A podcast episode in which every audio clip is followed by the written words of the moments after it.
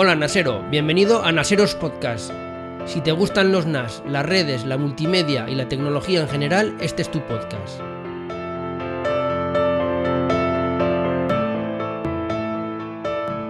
Hola de nuevo Naseros, ya estamos de vuelta, ya me conocéis, yo soy Mac Hosan y este es el podcast del blog de Naseros. El podcast de hoy va a ir sobre una reflexión que quiero hacer por varias experiencias personales que me han ocurrido últimamente sobre el mundo profesional, sobre el mundo del sector profesional, sea del ámbito que sea. En primer lugar, la primera cosa que os quería comentar es que, si os habéis dado cuenta, últimamente estoy bastante desaparecido por las redes sociales, últimamente interactúo muy poquito por Twitter, estoy también muy poquito en Telegram, incluso la frecuencia de los podcasts y de los vídeos también ha bajado un poquito, y es porque me he comprado una casa y he vendido la casa que tenía. Como podéis imaginar, eso conlleva muchísimo tiempo porque hay que mirar muchas casas, hay que visitarlas, muchísimo tiempo mirando en páginas web para localizar la casa que quieres, una vez que la localizas hay que ir a verla y luego una vez que has elegido la casa y que la has comprado está todo el tema de comprar los muebles, de pintarla, bueno, lleva muchísimo tiempo. Luego por otro lado también he vendido mi casa, y eso también conlleva mucho tiempo. Entonces, ¿qué reflexión os quería traer? Pues muy sencillo. Yo a lo largo de las casas que he mirado he visto muchísimas casas en Idealista, en Fotocasa, en distintos portales de, de casas y he visto muchísimas fotos de casas caras o relativamente caras con fotos muy malas, fotografías realmente malas. He visto casas que pedían 200.000, 250.000, 300.000 euros con unas fotografías hechas con un teléfono móvil o hechas con una cámara que no se adecua a lo que hay que hacer. Sin HDR, con imágenes quemadas, que se veía toda la ventana pues como un fogonazo blanco que no se ve nada y luego el resto de la habitación a oscuras que casi no se distinguían los muebles de las paredes, pues porque no habían aplicado un HDR. Entonces yo tenía muy claro que cuando fuera a vender mi casa, que las fotos serían buenas, porque cuando tú vas a ver una casa, cuando estás en un portal de estos, hay muchísimas casas que ver y tú en el momento que ves una casa que no te gusta directamente la desechas, no hay una segunda oportunidad, por decirlo así. Entonces yo tenía muy claro que, las fotos yo quería que fueran buenas, porque he visto auténticas barbaridades de, de fotos hechas con un teléfono móvil, fotos hechas con una cámara mala, pero además con un ojo de pez, y, se veían todas las paredes torcidas, los muebles torcidos, todo distorsionado, bueno, auténticas barbaridades que a lo mejor yo decía, esta casa parece que es buena, parece que se ajusta a lo que yo quiero, y como entiendo un poquito de fotografía, no mucho, pero un poquito, pues a lo mejor decía, bueno, esta casa podría estar bien. Luego le iba a ver y me gustaba o no, pero bueno, por lo menos yo eso lo tenía en cuenta, pero el 95% de la gente directamente ve esas fotos y las desecha. No se para pensar que es que la casa está bien pero la fotografía puede estar mal. Entonces, ¿qué es lo que hice? Pues cuando quise vender mi casa tenía muy claro que las fotos tenían que ser buenas. Lo que hice fue llamar a Carlos Castillo, que lo conoceréis del podcast Reflex Podcast y de Instorracing, luego además también es colaborador en, en Apelianos, que ya sabéis que yo también colaboro en el podcast de Apelianos, y él es fotógrafo profesional. Y le llamé y le pregunté, oye Carlos, ¿puedo contratar para este tipo de fotografía, para una fotografía para vender mi casa, para que las fotos salgan bien? ¿Puedo contratar a un fotógrafo, mm, el típico fotógrafo de, de comuniones, de bodas, el típico fotógrafo profesional? Me dijo que no, que tiene que ser un fotógrafo con un equipo especial, además tiene que tener ciertos conocimientos y aparte tiene que tener cierta experiencia en este tipo de fotografía de, de vivienda, de casas, y se ofreció a venir él. Entonces, pues bueno, en un día vino, porque Madrid y Zaragoza están relativamente cercas, por la autovía se viene relativamente rápido, vino, hizo las fotos, comimos y se volvió a Madrid.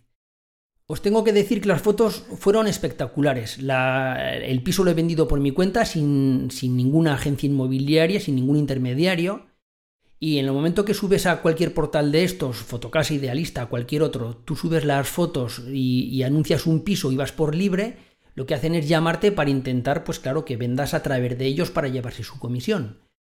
Todas agencias inmobiliarias que me llamaban, todas me decían lo mismo, vas a tardar entre 3 y 6 meses, pero ahora para los que no lo sepan, en España está el tema muy revuelto porque ha cambiado la ley hipotecaria, ha cambiado más que la ley hipotecaria, la manera en la que los bancos dan un tratamiento a las hipotecas, hay que pagar un poquito más. Entonces me dijeron que ahora seguramente me costaría entre 6 meses y 9 meses el vender la casa. Eso me lo dijeron todas las agencias inmobiliarias.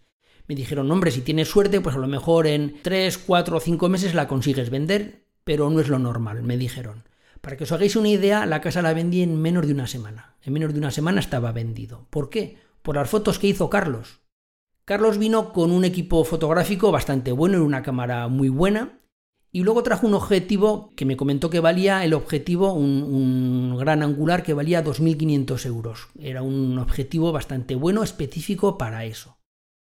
Pero ya no solo es el hecho de que trajera una buena cámara y un buen objetivo, porque muchos de vosotros diréis, bueno, pues yo quiero vender mi casa, yo tengo mi cuñado, mi amigo que le gusta la fotografía, que tiene una buena cámara de fotos. No, no, no es cuestión de, la cámara, es cuestión del fotógrafo, porque yo estoy convencido de que si yo viviera en Madrid o, estuviera cerca de Carlos y le dijera, oye Carlos, déjame tu equipo que voy a hacer unas fotos de mi piso, no se parecerían en nada. ¿Por qué? Pues porque como bien dice Carlos, una cosa es la cámara, el equipo puede ser un equipo profesional, pero realmente el que cuenta es el fotógrafo, realmente lo que cuenta es el profesional. Entonces Carlos sabía en qué ángulo poner la cámara, dónde ponerlo, me decía, oye, casi mejor el sofá ponlo así, ponlo así, eh, esta silla no sé qué, es decir, él ya tiene la idea de cómo quiere sacar la foto, de dónde colocar la cámara, qué encuadre hacer, es decir, cosas que solo las tiene alguien que vive de la fotografía y alguien que es un fotógrafo profesional. Yo, por supuesto,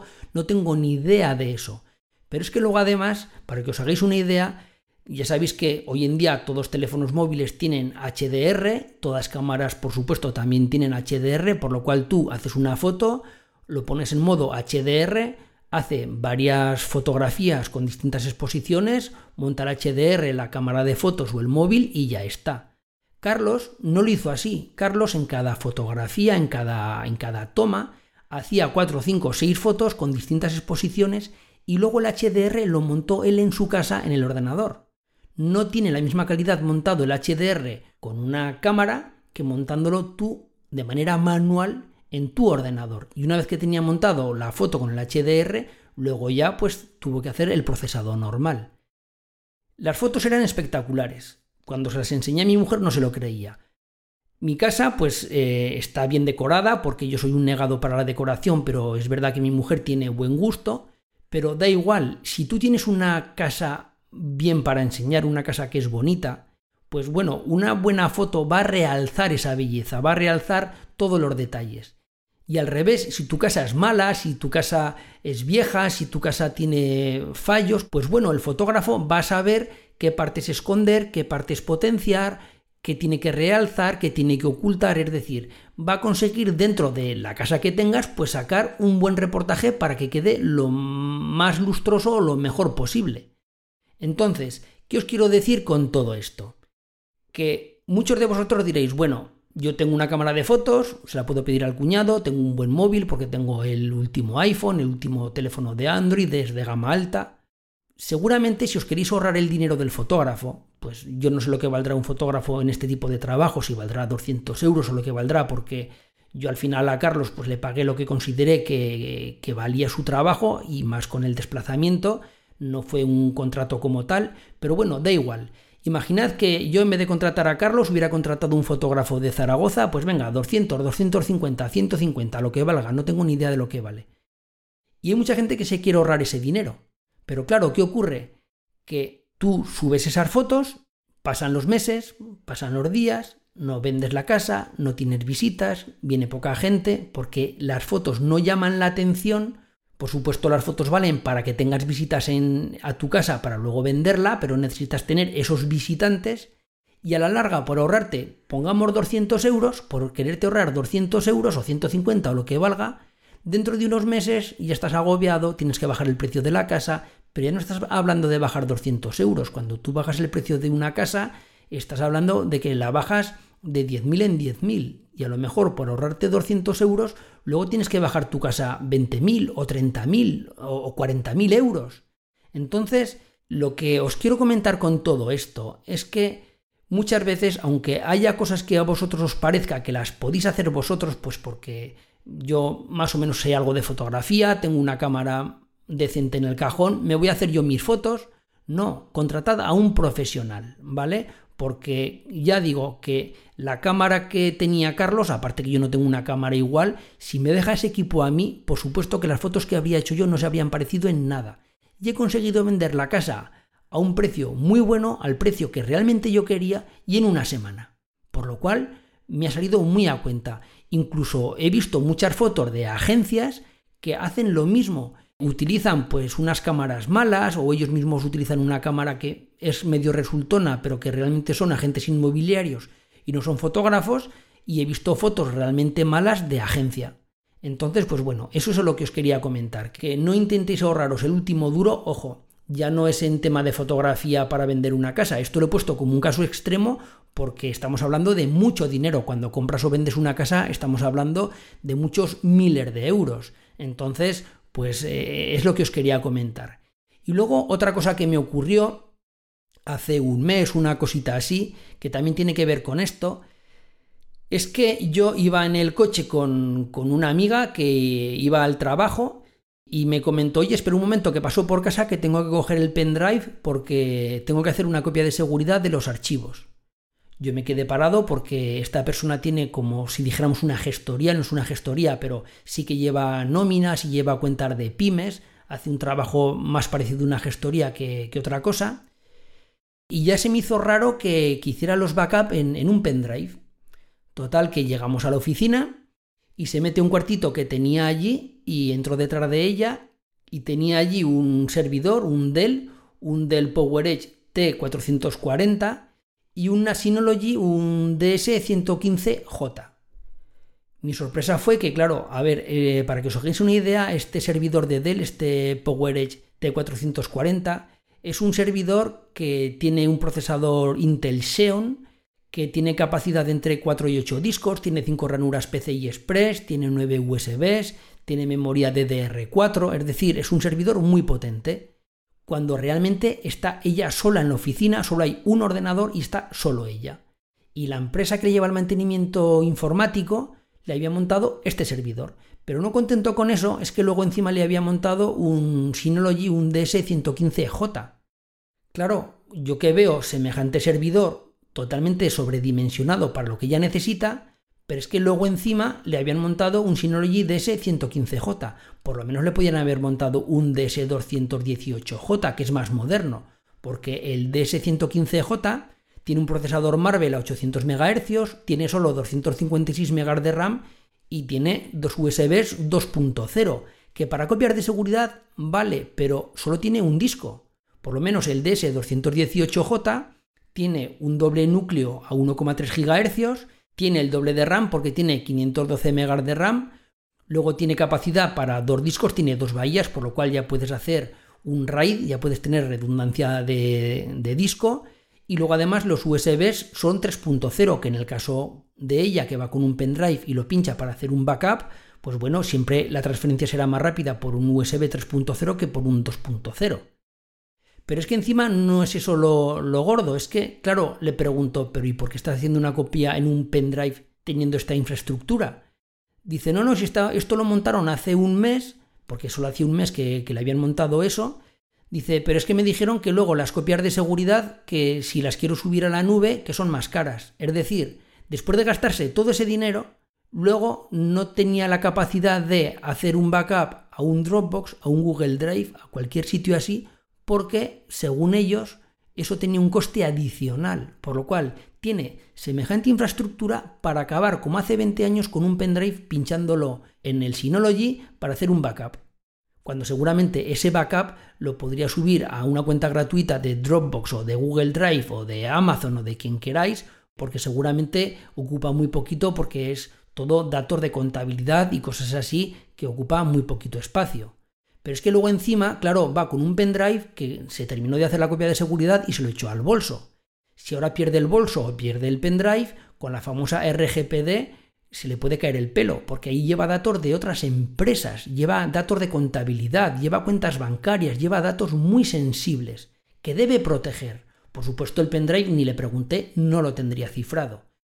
Y luego ni me atreví a preguntarle si tenía configurado Snapshot en el Synology, porque seguramente ella no sabría ni de lo que le estaba hablando, ella no sabía quién soy, ella la conozco en plan personal, no profesional, por lo cual no, no sabe que me dedico a esto. Y bueno, ni siquiera le pregunté si tenía Snapshot para, en el caso de que tuviera algún problema de ransomware o un borrado accidental o cualquier cosa, pudiera recuperar del Synology los datos anteriores. ¿Qué os quiero decir con todo esto? Pues que al igual que os he dicho que Carlos Castillo es muy buen profesional de la fotografía, esta persona tenía contratado el servicio técnico de mantenimiento de los sistemas informáticos a una empresa que realmente no era profesional. ¿Por qué? Pues porque le habían montado una estructura muy cara, muy compleja, para alguien que no entiende de informática, para hacer unos backup que realmente no hacen backup.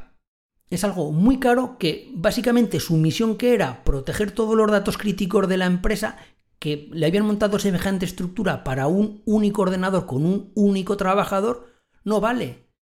Y si dijerais que este servidor de Dell pues, eh, está trabajando en una oficina con 10 o 12 empleados, con 10 o 12 ordenadores, con control de cuentas de usuario, con un montón de cosas, pues bueno, estaría justificado, pero un único ordenador, una única persona, con un trabajo realmente de carga informática muy sencillo que es trabajo ofimático de leer correos, enviar correos, contabilidad, cositas así, semejante estructura, con un Synology antiguo que ni siquiera le pusieron un Synology moderno, no tiene ningún sentido, no tenía ningún sentido lo que vi yo allí. Entonces, claro, como esta persona no sabe de informática, pues le pusieron eso y lo dio por bueno. Y esta persona no le dio por pensar que, oye, me acabo de gastar un dineral y tengo que seguir yendo con un pendrive como hacía hace 10 años, o hace 15 años, o hace 20 años. Entonces, con esto lo que os quiero decir que utilicéis siempre servicios profesionales, que en este caso pues no vale que el servicio de mantenimiento informático os lo haga el cuñado, como se suele decir, pero que tampoco vale cualquier empresa informática. Tenéis que mirar muy bien qué es lo que os están montando o qué es lo que os quieren vender. Y luego además, pues bueno, si vosotros no tenéis conocimientos técnicos, pues comparar precios o intentar asesoraros, pues bueno, pues de alguien que sepa. Y luego también relacionado con esto de, equipos informáticos, recibo muchísimas preguntas, muchísimos correos y a través de las redes sociales de qué equipo me compro, qué NAS me compro, qué router me compro, qué switch me compro, o quiero montar esto en una oficina, dónde lo puedo comprar. Entonces, yo aquí os voy a dar un consejo. Si sois gente que de ese equipo informático, y quien dice equipo informático de cualquier otro ámbito o cualquier otro sector, si vuestro trabajo depende de eso, ir siempre a un distribuidor oficial. Si os veis a un circuito fuera del distribuidor oficial, a lo mejor es posible que encontréis un poquito mejor de precio, un poquito, que no siempre, ¿vale? Pero ¿qué ocurre? Que si tenéis un problema, no podéis reclamar a nadie. Me voy a explicar. Por ejemplo, yo últimamente estoy comprando bastante en, idata.es, que tienen NAS de todas marcas, tienen de QNAP, de Synology, Asustor, Luego tienen Switch, tienen un montón de complementos para Mac, tienen memorias, discos duros, bueno, tienen de todo. Entonces, ¿qué ocurre? Que tú puedes comprar en idata.es o en cualquier otro sitio o lo puedes comprar pues en Amazon, en una tienda china, donde sea. Si tienes un problema con alguien que está metido en el sector, que es un profesional, tú le puedes comentar, oye, mira, que es que me falla el RAID, que tengo este problema, que el NAS me hace esto, o el Switch, o lo que sea. Entonces te puede aconsejar, te puede por teléfono o por correo electrónico, como sea, te puedes con un ticket solucionar el tema, incluso en según en qué casos pueden entrar en remoto a tu ordenador, a tu NAS, a lo que sea, y solucionarte el problema. Pero claro, ¿qué ocurre? Que tú imagínate que te compras un NAS en, no sé, en el MediaMark o en Amazon y te falla. Tú al de MediaMark, ¿qué le vas a explicar? ¿Que te ha fallado un RAID? ¿Alguien que vende teléfonos, que vende televisores, que vende NAS y que vende lavadoras? ¿Vas a ver lo que es un RAID? ¿Vas a ver lo que le pasa a tu NAS? Como mucho lo que te dirá será traer el NAS, que lo enviamos a la casa y a ver lo que le ocurre. Pero claro, si tú eres un profesional, tienes una empresa o, eres un freelance y necesitas ese NAS, ojo, quien dice un NAS, una impresora, un monitor, lo que sea, ya cualquier sector que vosotros queréis poner, es que te hace falta para trabajar. Eso en un particular, pues bueno, pues estás unos días sin el equipo, pues bueno, es una putada. Pero si eres una empresa, de verdad vale la pena intentar ahorrarte unos euros y si el día de mañana tienes un problema, ¿a quién reclamas? Y eso vale también para comprar el equipo completo al mismo distribuidor. También es muy habitual que, por ejemplo, pues el caso que os comentaba antes. Mira, yo compro el NAS a iData, idata.es, y luego, pues mira, hay una oferta en Amazon, por poner el caso, y los discos duros están muy baratos en Amazon y me ahorro 7 euros en cada disco. Y si tienes un problema, claro, ¿qué te van a decir desde el NAS, desde el distribuidor? Oye, mira a ver no sea problema del disco, que te esté fallando el disco. Y si hablas con el del disco, con Amazon, te dirá, oye, mira a ver no sea problema del NAS. Por lo cual, se tiran la pelota de unos a otros y tú te quedas sin nada, tú te quedas con el problema. Si tú le compras al distribuidor el NAS los discos, el switch, eh, la memoria RAM si quieres ampliar la RAM del NAS. Ojo, vuelvo a decir, hablo de NAS porque este podcast se llama NASeros, pero podría ser cualquier otra cosa. Si tú tienes un problema le vas a decir, oye, me está fallando el NAS. Entonces él tendrá que intentar solucionarte el problema, porque realmente a ti te da igual que sean los discos o que sea el NAS o que sea la memoria. Oye, tú me has vendido este equipo y este equipo me está fallando. Sin embargo, si compras el equipo a diferentes sitios, pues bueno, unos a otros se van a, pasar la pelota y tú te vas a quedar en medio y el problema lo tienes tú. Entonces yo, por ejemplo, hace unos días me compré una cámara 4K, una cámara de vídeo, y lo mismo, la compré al distribuidor oficial. Seguramente si hubiera mirado otros circuitos en páginas web de estas más baratas que las traen de importación de China o de Irlanda, pues bueno, pues a lo mejor me habría ahorrado algo de dinero. Pero si tengo un problema el día de mañana con la cámara 4K porque quiero dar mayor calidad a los vídeos de YouTube, ¿a quién reclamo? Entonces, seguramente si tengo un problema el día de mañana con la cámara 4K, como es una tienda profesional de, de foto y de vídeo que lleva muchos años en el sector, pues me pueden decir, oye, mira, pues mira este ajuste, mira este parámetro, mira a ver si haciendo esto lo puede solucionar, porque seguramente el problema que me pase a mí le habrá pasado 100.000 veces a otra persona, habrá llamado ya a esta tienda y ya sabrán por dónde viene el problema. Y lo mismo, si ellos ven que es un problema de hardware, pues me dirán, oye, tráenos la cámara, porque es que eso quiere decir que la cámara está mal, no te preocupes, que te enviamos otra, nos hacemos cargo de la cámara, lo que sea. Pero si yo compro esa cámara en otro circuito, lo compro en Irlanda, ¿qué le digo al de Irlanda? A una página web que no tiene ni soporte técnico. Entonces, bueno, yo creo que con eso creo que queda clara mi, mi idea, que cuando estemos hablando de tema profesional, cuando estemos hablando de cosas importantes, no intentéis ahorrar el último euro, intentad ir siempre a distribuidores oficiales, sea de lo que sea, sea de electrónica, de informática o de lo que sea, me da igual. Confiar siempre en la gente del sector en el que estéis, de la gente especializada y también mirar a ver, pues eso, que sea gente profesional, que el hecho de que lleve muchos años en un sector no quiere decir que sea profesional. Bueno, pues entonces esto ha sido todo, pero antes de nada, antes de despedirme, quería hacer una mención a Carlos Castillo porque su padre está enfermo, su padre está en el hospital, la verdad es que Carlos lo está pasando bastante mal y desde aquí quiero enviarle un saludo y desearle una pronta recuperación a su padre y que bueno, que pronto esté en casa y que todo vaya bien. Bueno, pues entonces ahora sí, me despido, esto ha sido todo, como ya sabéis, si queréis más información podéis ir a www.naseros.com, allí tenéis toda clase de información sobre NAS, sobre redes, sobre seguridad, Allí tenéis también todos los métodos de contacto, el grupo de Telegram, el canal de YouTube, allí está todo centralizado. Ahora sí, me despido, un saludo y adiós.